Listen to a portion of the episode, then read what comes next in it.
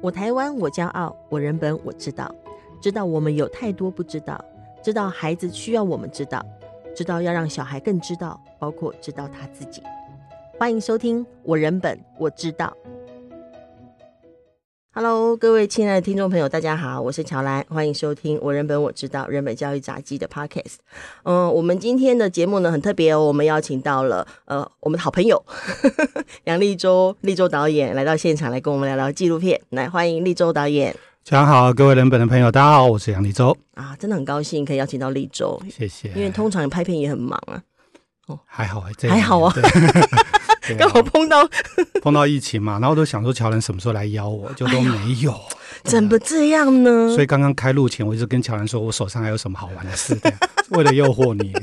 就是我们刚我们刚才聊了关于那个之前力州去南极两个月的事情，哎，那个很精彩啊。虽然虽然他说他说很痛苦了，对啊，就因为零下三十度到五十度嘛，然后又又又就就很三十度到五十度，真的台湾人很难体会。三十度跟五十零下三十度跟零下五十度原则上是差不多的，一样那么冷，但是我们一样都很难体会啊。对啊，像今天才今天十十六七度，大家觉得哦好冷哦。对啊，所以你知道我回来台湾之后最棒的一件事情就是，所有的朋友在我面前说他去哪里工作多冷，我说不要在我面前说冷这个字。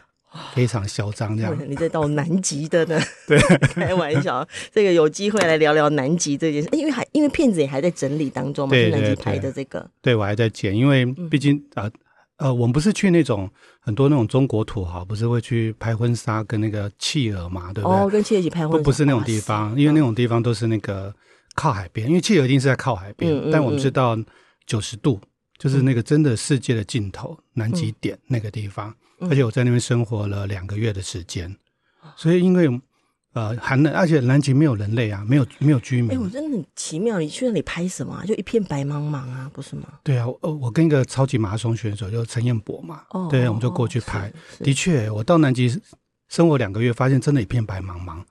我那时候心里就想，那我们干脆在内湖租一个摄影棚。一样白茫茫的，白茫茫的拍就好了，拍就好啦。干嘛跑到南极来？然后这两个月我们都不要跟外部人联络就好了嘛。没有开玩笑，只要通讯断了就可以。可是事实上，真的到南极是一个非常非常特别的体验，因为不只是啊刚寒冷那件事嘛，我们直接会想到，那包含你跟家人的关系。怎么沟通？哦、像呃，我要呃，毕竟这是一个很危险的一件事情，对，所以我要去跟我父母说明嘛。哦、那啊，嗯、那你就快八十岁了。你在开拍前就你去出发前就有跟你爸妈讲了？对对，因为我们要训练，我们体能训练快一年嘛。哦、那一直到出发前大概三四个月，我就跟、嗯、呃，我已经确定了要去了，嗯、因为想说如果前一年训练嘛，那最后如果因为、嗯、因为很多可能很多变数，嗯、那如果没有去的话，起码我。我身体也练壮了，这样也不错。这样 对，对，结果没有想，哎，说真的要去了，然后就就就出发，然后跟我妈妈说，那我当我妈就很担心啊，三十度五十度多冷啊，这样她很难想象，感觉很危险呐。对啊，你看她去那个大卖场去买菜的时候，看到那个工作人员从冷冻库推猪肉出来，还问人家说里面有多冷，工作人员说。里面零下十七度，哇！我我母亲眼泪都快流出来。儿子要去的是零下三十度，是。而且我妈还问我说：“嗯，阿力说啊，你去南极阿喜多啊，住哪一间饭店啊？” 我都没有，我们住帐篷。哇塞！哦，那真的是一个很大的一个那个，就是他心里面也是觉得啊，他知道你有这个想法要去拍，可是心里就是很担心，超担心。所以这个跟家人关系确实是一个很有。就是很有挑战呐，哈。对，你看妈妈这种担心，那像我太太也是很支持嘛。对对啊，而且你让我在南极的时候，我就好不容易有个空档，因为我们有带那个卫星电话，对，也可以跟很多呃年轻小朋友，他们可能不知道，我们除了这种一般什么四 G、五 G 电话，还有一种卫星电话，就打到卫星上，嗯嗯嗯，就这样传下去，直接传上去。那因为南极上空停留的卫星比较少，所以我们说要看时间，要等角度。哦，等它跑过来。对，因为这种卫星是商用卫星嘛，所以。因为南极根本没住人，所以那个卫星根本不会，他不会特地去那里。对，没有商机，没没有没有商机。对，所以地球只有在某一个转动到某一个时间点，那个地方刚好边边角卫星会扫过去，我们就要那时候赶快打电话。我的天，你怎么知道？他有通知你吗？他不会通知我，但我们要先做功课。这样，可能这个很厉害，你这样数学也会变很好哦。哎，对啊，但最最主要是我们去的时候永昼，哦，太阳不会下山，二十四小时在天空转啊，永远都是出太阳的。对啊，它都在那里。对，都都都没有黑夜的，然后就要打电话。那你看妈妈担心成那样，然后就打电话，我就觉得我自己好不孝，我怎么第一个打给我太太？对，然后打给我太太，然后我就说：“哎、欸，我是我是我，讲很紧张，因为很贵，所以要讲快一点，这样对。”然后我太太说：“哎、欸，那、啊、你现在还好吗？”我说：“没事，你我跟你讲，我这边很好。”然后我太太说：“好，那就好。”啪就挂了，就挂了，就结束了。你知道我在南京那个心就碎了，你知道吗？对对，他就他是他主动先挂，他主动挂，为什么这么不关心？哇塞！对，我就告诉我自己，我一定要活着回去，要回去告诉他说：“你怎么那时候你怎么可以这样挂电话？对，不礼貌，要有动力的。” OK，哎，其实我们今天不是要聊这部，哎，不是，不是，不是，不是，等下不小心就聊完了。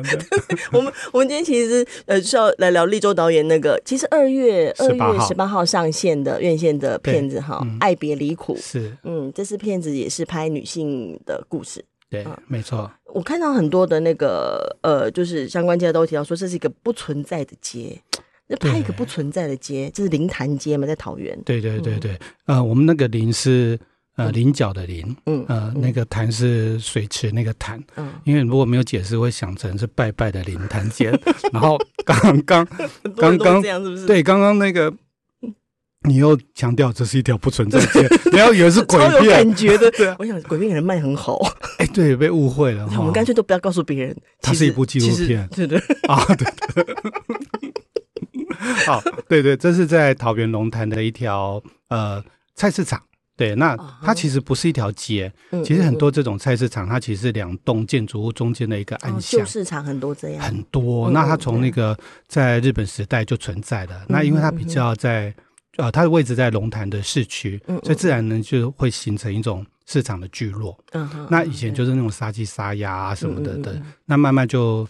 嗯，我们国家政府就规定不可以的嘛，像因为不能够现场屠宰了，对，都要电宰，对对那种，所以那个地方就慢慢没落了啊。对，那他们一一就是慢慢就没有生意了，就没有生意了。对，也跟也跟会建一些新市场也可能有关系。对，因为附近就开始有一些那种卖场啊、超市啊等等，而且我们呃生都会的人们的生活形态改变都改变了，对，那地方就自然而然就没落，然后就就开始会呃地上可能会有针头。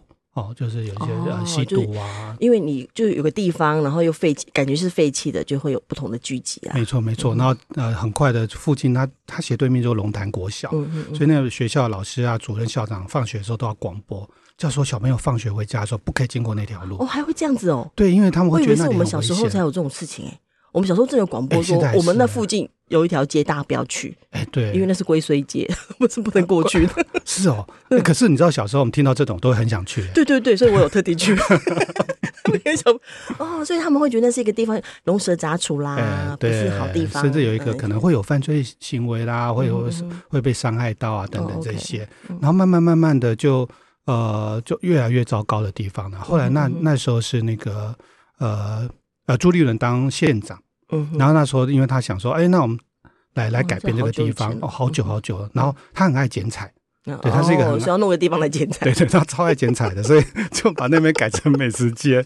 然后美食街，美食街，那曾经改过美食街，然后就那剪彩，因为记者一定会来拍照嘛，然后就找附近龙潭国小小朋友在外面后面扯铃啊，有没有？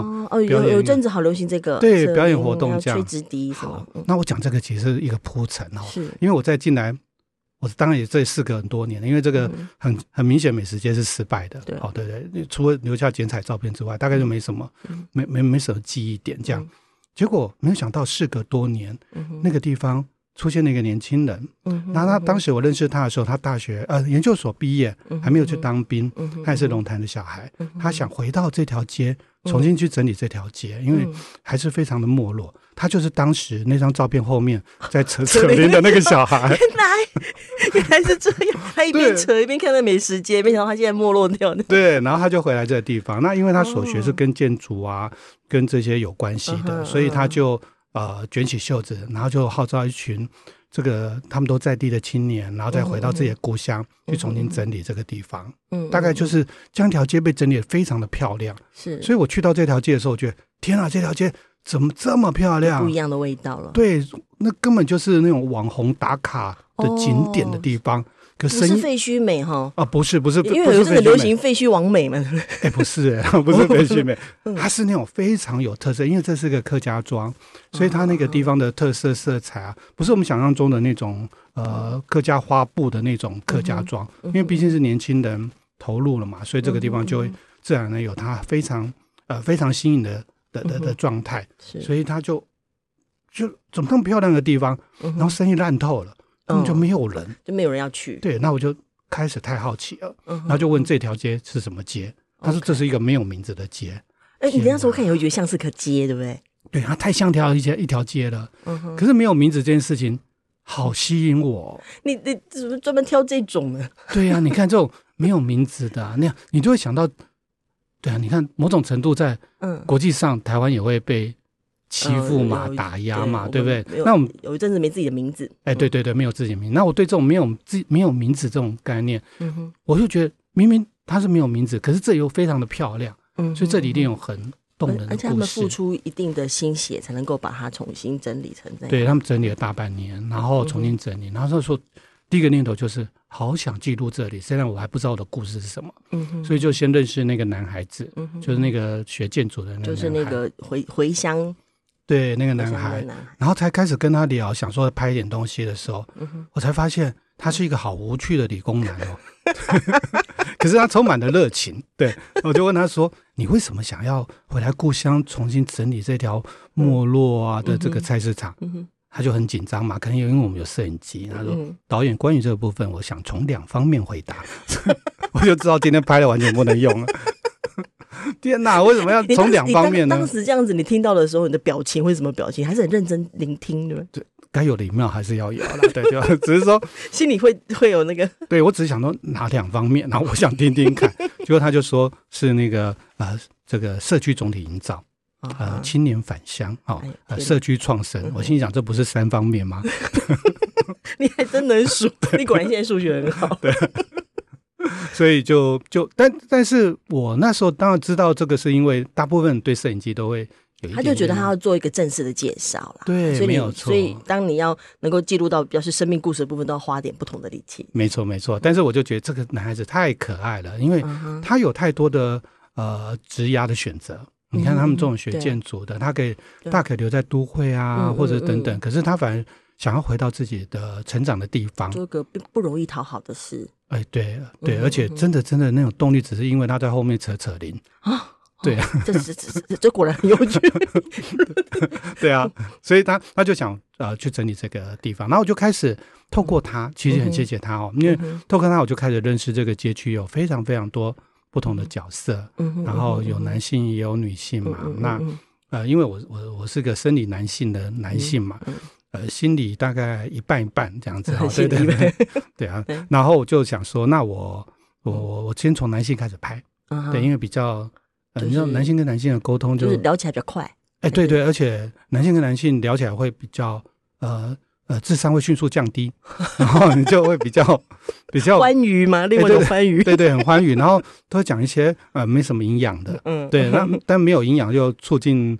呃呃，生活情感这样子，对，我们就可以往前走这样。嗯，那所以我第一个拍的是一个呃土耳其人。那在土耳其，他他其实很多土耳其人，其实，在欧洲，他们其实最常去德国打工。对对，因为那个就是隔壁而已嘛。对，就很多外劳啦。哎，对，简单讲就是这样。然后他在那边就认识了啊，他太太就台湾人，也是龙潭人。嗯，然后就结婚了，就跟着太太回到龙潭故乡。嗯，那。对我演一条传统的菜市场，里面有一个土耳其人，那我觉得又又觉得很有趣。哇，这个召唤实在太巨大了，我就跑去了嘛，然后就跟他聊，然后他只会用那种破破的破破的中文，然后还有这个呃一些英文，然后就跟他聊天。在跟他聊的时候，他才发现他在卖是那种我们都叫沙威玛。嗯嗯，对对对，就是那种把肉这样一片一片片下来，然后夹着这样子。可他都跟我说那不叫沙威玛，他会很生气耶。他会生气，他会生气，他会说他们在土耳其这叫什么什么什么。你看我现在没有办法告诉乔兰，因为我记不得，永远我们都认为土巴，好好像是哎，你怎么知道？哈哈，因为我我们去我们去德国爱智之旅的时候，带小孩去国外旅行的时候，路边都是卖这个土巴。哦，因为都而且都是土耳其人。对啊，我都讲沙威玛，就是你就不难怪被骂。对，然后然后然后他还会有土耳其咖啡。啊，就是里面有渣的，然后喝完之后他就帮你算命，可以算命的。对，看那个渣上面的痕迹，就很像古代会看什么龟裂壳会裂天什么纹路那个，然后 就很奇怪，或者是哪一只文鸟会去夹哪一个字，只是他他 这土耳其人不是带不是准备文鸟，你你应该看过嘛？白色的文鸟不是跑进小屋子会夹一张纸出来，他是看那个。咖啡杯，然后就看他砸了，就跟我哦，你的人生啊，什么都觉得他在胡扯。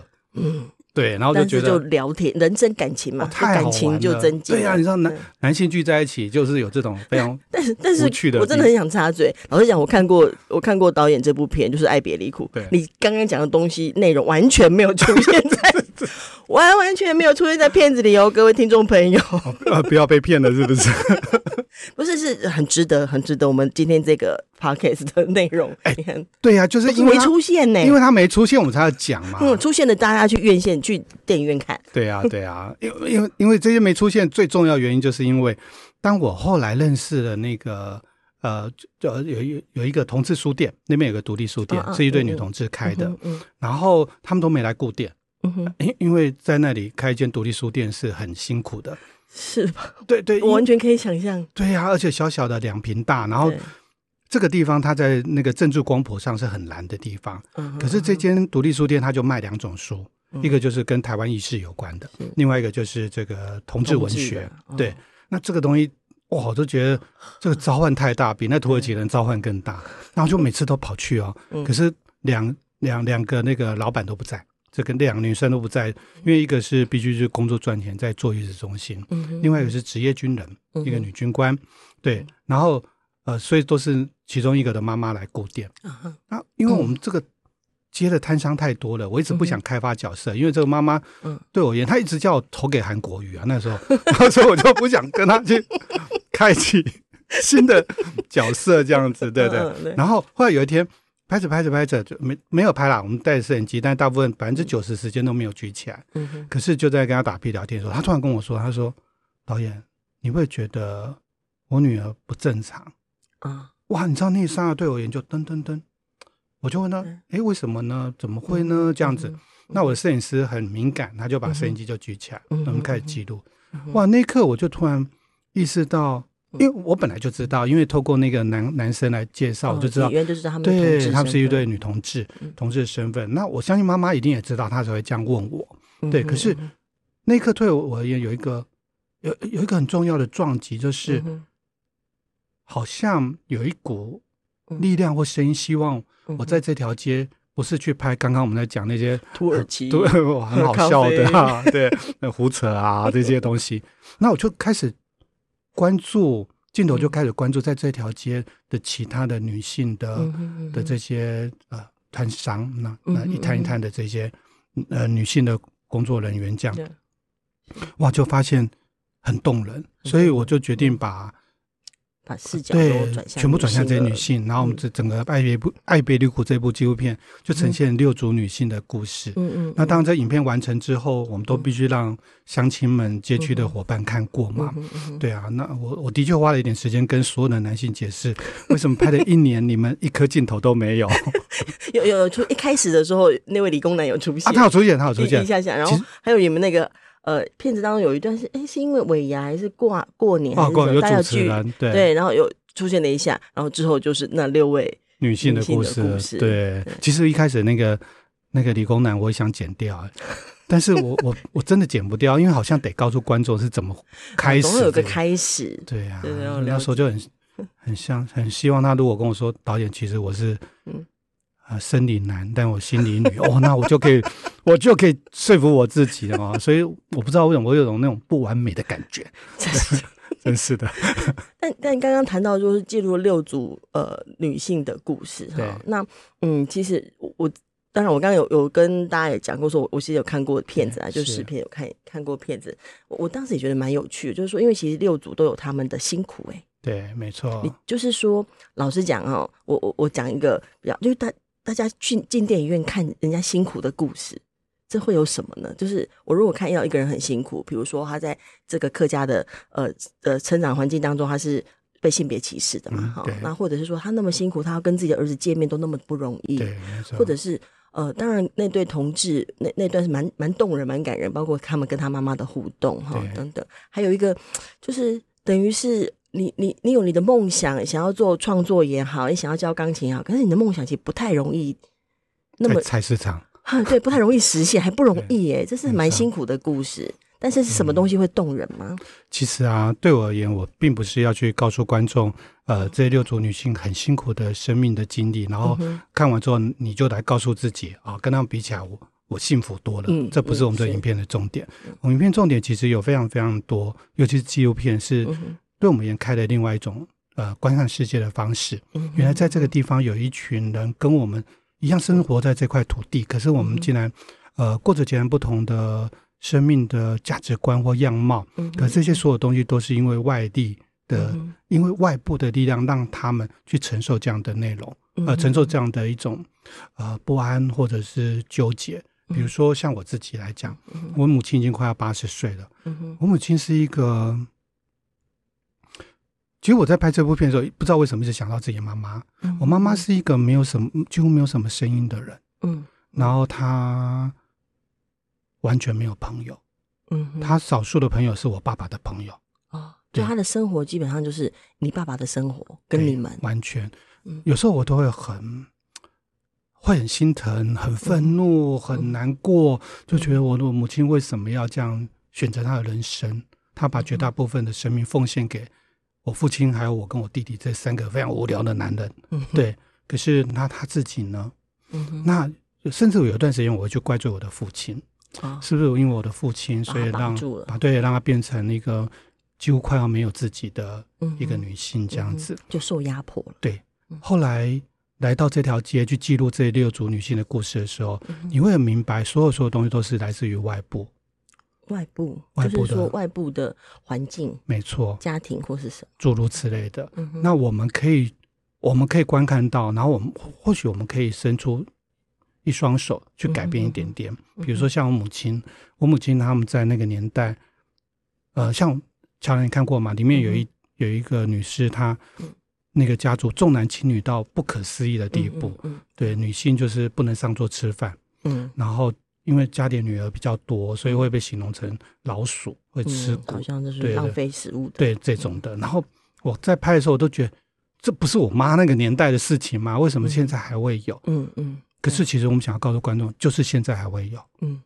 我们总认为时间呐，很多呃学习啦、教育啊，好像改变了很多刻板。可事实上，在台湾的某些地方，这些刻板还是存在的。嗯嗯。那那我母亲当然也是在那个年代。去成长，他学历非常低，他只有小学毕业，他是没有没有不是家里贫穷哦，而是家里会把说女性不用读书，对，会把所有资源留给儿子。嗯，那妈妈明明功课就不错，可是她就是国小毕业之后就要去学裁缝，啊，要养养家里，对，养家里，然后呃未满十六岁就要到加工出口去去当女工，嗯，对，然后。就一直就工作，是很典型的那个社会环境下的一个发展。然后就觉得，哎，你，而且她是长女嘛，所以很多很像像我母亲是长女，我相信很多听众朋友，可能你的阿妈或你妈妈或阿姨本身就是长女，他、嗯嗯、们可能也经历过这样这样的一种对待。对那你要牺牲你自己，嗯，那你可以不要读书，嗯、但你的弟弟要读书。而且对其他男性来说，他也觉得理所当然。对，因为整个环境是这样，是、啊、整个文化是这样，所以。甚至女性本身自己也觉得理所当然。没错，没错，这个这是一个非常非常漫长的一个内化的过程。嗯、所以我会觉得，妈妈，你为什么要这个样子？嗯，然后为什么不能再对自己更好一点？嗯、可是我在见到这群女性的林潭街拍的纪录片的时候，你就会发现到，对他们而言，这些全部他们都很想要在这个外部的。呃，控制跟阻挠中，他们想要去奋力去挣脱，嗯、所以我们想要让观众看到这种奋力挣脱，因为发生在他们身上的任何一个挫折或困境，不一定发生在你身上。是，尽管我我每次看这影片，我都觉得发生在这六组女士的身上，任何一件挫折都足以把我打垮。嗯嗯嗯。可是他们没有被打垮之外，他们找到了爱这个世界的方法。哇，嗯，对我而言，这是这样让观众看到的东西。嗯嗯嗯，爱这个世界的方法。对，尽管他们他们很他们被压迫，对，他们想要挣脱，嗯嗯，可是他们并没有让自己成为。告诉自己，那我就成为那个没有声音的人，没有角色，没有朋友了。嗯、他们没有压抑自己，也没有成为仇恨的人。没有，没有。对，对那种内在的力量非常的大。是，而且这种只有女性做得到，男性都是一群没有用。这个话语来讲哦，就真的，因为我刚刚也在想这个事情。真的，你只是不好意思讲。我们作为女性，好像不能随便压迫男性，很奇怪。意思是说。不会啦，我常被我女儿压迫，所以我可以理解。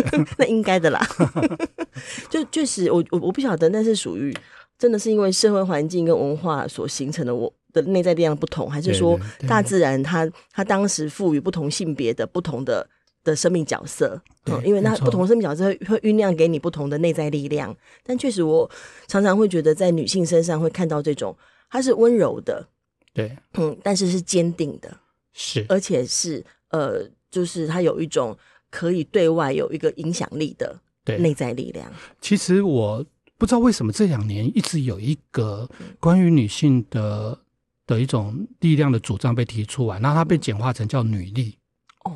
哦，我我没有觉得他不好。以前有什么对 女力电影哦，女力影展是好像是这样。但是女力后来我当然在。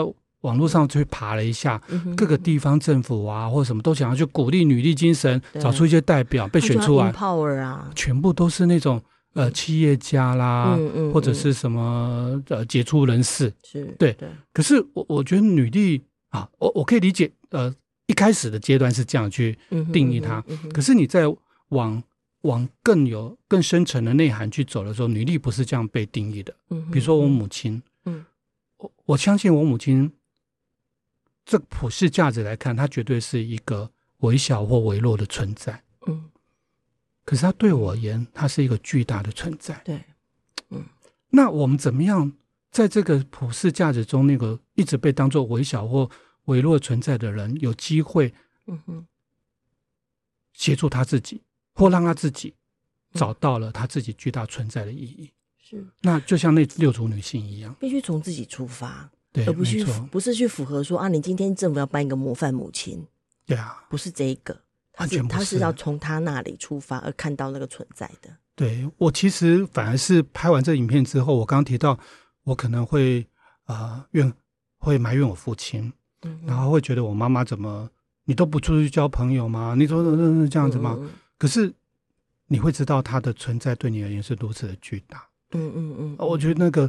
我在这六组女性在这条街，在这个《爱别离谷》这部电影里面，嗯、反而协助我找到了这部分的答案。嗯，我其实很喜欢你，你刚刚提到说，看观看这个纪录片跟看这些故事是打开一个观看世界的眼睛，就另外一个视野跟另外一个世界，就是、嗯、就是它并不是一定要没有什么需要仿效或什么事情，不是，不是这个不是这个面向，而是我们每一个人可以打开我们观看世界的眼睛，那我们自己看到的会。会更丰富，还包括我们过去曾经习以为常，或自己自以为就是那样子的事情，说不定我们也会产生新的眼光。的确也，因为每个每个观众在看这部影片，可能不同的感受。像昨天有一群女法官来看我们的一个试片，嗯哼，那这些女法官看到的点，我就觉得好有意思哦。他们看到的点反而是有一个里面有有一个角色，一个伙伴，他跟他先离婚了，嗯哼，然后他呃小孩才一岁多。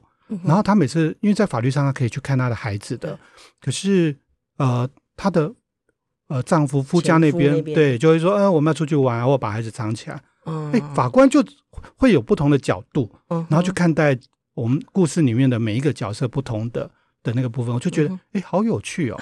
对，我觉得很有意思。他就觉得，那为什么没有人去告诉这个女士，当她离婚的时候，为什么在那家事法庭的时候，没有任何一个。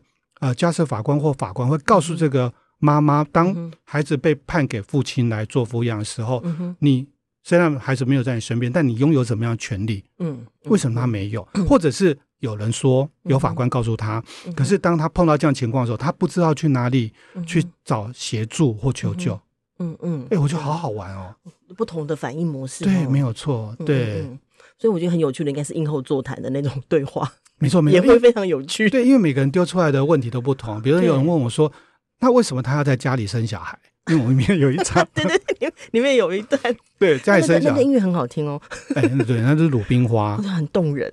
对啊，强南会不会只有我们这个年纪人才知道鲁冰花是什么？没没没，不会不会吧？我不知道哎，突然有点紧张了。没关系，没关系，都一样好听。啊，好听，好听，好听。他不需要知道这个名字，他也知道很好听。哎，对，是一个很好听的音乐。我们找了一个乐团叫弯声乐团嘛，他有一个四十人大编制的一个交响乐团，然后就演奏了这个，嗯，这是一个一九八九年的电影叫《鲁冰花》，当然也是讲说，当时也是这样讲一个教育环境嘛，有个小男孩是一个绘画，对，古阿明，我都记得古阿明，对，然后他是一个很有绘画才情的 一个小孩，可是。因为在学校里面非常僵化的制度，可只有一个美术老师真正有看到他的才华洋溢，那一直鼓励。可是那个必须一个僵化的教育的环境底下，学校校长会可能会跟地方的一些政治势力的结合等等，突然这个小男孩没有办法去展现他的光彩的这样一个悲伤的故事。对对对，但是在在这个电影当中，我们也有那个有鲁冰花的这个音乐进来。对，没错。因为那好像是因为你说是因为龙潭国小就是钟兆政老师的对老老家嘛？呃，他因为他在那边当过小学老师哦，对。然后我我们在拍的时候，我就知道这条没有名字的街的斜对面，就是钟兆政老师当年写《鲁冰花》的那个呃宿舍，哇老师宿舍，很有感。对我超有感，我觉得就那个连接好强烈。那我总总在想说，我是不是应该要把。钟兆政老师也好，啊，尤其是这样的一个文学，对，很重要的一个客家文学的的大师的这样的一个的背景故事，跟这条街连接，但我就连接不起来，不容不容易哈，对，不容易。然后一直到剪接的时候啊，呃，我真的觉得是老天爷帮忙了。在剪接的时候，突然心中想起鲁冰花的音乐，然后我就在想，对。嗯，我不一定要在我的画面视觉，可能或是故事是跟终老有关，嗯嗯，可是或许它的某一些呃元素哦，可能是文字，也有可能是音乐的元素，可以放到我影片里。那音乐就是一个最有记忆度的东西了。对，对啊，像我妈妈，我妈妈以前都很爱看那个琼瑶爱情电影嘛。那有段时间我也在研究那种琼瑶爱情电影，然后我重看啊，就觉得天哪，这些电影超有趣的，因为。你知道吗？他们讲的台词都没有逻辑，对，他就会男主角写的歌词也没有逻辑，超没有逻辑的。然后他就会说，就突然出现了，对，或者是男主角就对女主角说什么是恨，然后女主角会说什么是爱，然后讲完之后两个就会抱在一起，你都不懂为什么讲这两句话要抱在一起，是对。你知道我们这种学电影，我们就会 就没有逻辑，可是。当时很多观众看到就很感动啊，超感动啊，自己都会脑补啦。对啊，对，就把中间全部补齐了这样子。然后我就问我妈妈说：“你还记得哪个琼瑶电影吗？”她都不记得了，哦，因为怎么也就那四个而已嘛。对，然后怎么样就是那些内容嘛。对，然后但我母亲记得是歌曲，OK，所以她记得什么？我是一片云啊，这些歌，还玉朦胧了朦胧啊，哎，对，一点幽梦，对，又是我们的年代，糟 糕糟糕，对，然后。哎，对，可能对我而言，哎，鲁冰花的歌歌曲的旋律就会再放在我们电影的后面。其实是后面，其实那个情绪的波动是很大的。是是，这非常动人。其实最重要的事情是，我们的听众朋友要进戏院看这部片子啦。对，二月十八号。二月十八号。对，听起来好像广播结束快结束了。一般而言，好像这时候都要赶快宣传一下，大家赶快进到进到电影院。二月十八号上院线。哈，对对对，全台湾戏院都会上演。全台湾都有哦，我我一直觉得，对于纪录片可以进进院线，还是都感到非常的高兴。对，因为第一很难嘛，那第二是呃，院线是一个最最好的观影房环境，因为就是一个荧幕非常大，因为我们也是用呃很高等级的的方式去处理，而且把门关起来，所有人都不准离开，对，那好好的去看一个故事，这样，好好让自己经营在这个世界当中，对，打开另外一个眼睛，你可以带着你的妈妈。嗯，对，像我就想带我妈妈去看，带着妈妈或带着你的妻子，或带着你的那个女儿，然后就到电影院里面去，告诉他们，其实你是如此的爱他们或支持他们。嗯哦，真好，你这是对男性喊话。对啊，不然男性欢迎欢迎男男女女大家都一起，对对，一起携手进 戏院看，爱别离苦，不要看错喽。OK，今天感谢立州哦哦，对了对了，还要赶快赶快自助性行销一下。那个立州导演还特别提供了一场给人本教基金会的朋友们，对，对，就是我们有一场，呃，目前应该是会时间会在二月十二号的礼拜六早上九点九点开始，我们会在呃台北台北新北市啦哈的府中十五这边会有一场特别的呃播映会哦，是爱别离苦的播映会。对，你说是二月二月十二号。哎，我如果时间可以，我想去跟大家，我你一定要可以啊，你一定要可以。二月十二吗？对，要拜托立州导演，哎，可以耶！哦，太棒了，可以，那我就要去了。哦，太好了，好，就跟大家聊聊，嗯嗯嗯，电影里面有看到跟没看到的。是，所以二月十二号呢，大家先来这一场。之后二月十八号呢，再继续带朋友去院线。对，一场换一场，一场继续。因为，每一次都会有不同的体会。的确，的确，因为你你也你也不一样，你看过一次跟看过两次的你也会不不同，你会打开不同的眼界，但你会看到不同的生命的故事，得到不同的生命感动。但我们把这样的好事情多多的放在自己身上来做。没错。OK，今天很谢谢立州，谢谢乔兰，谢谢，谢谢，拜拜，拜拜。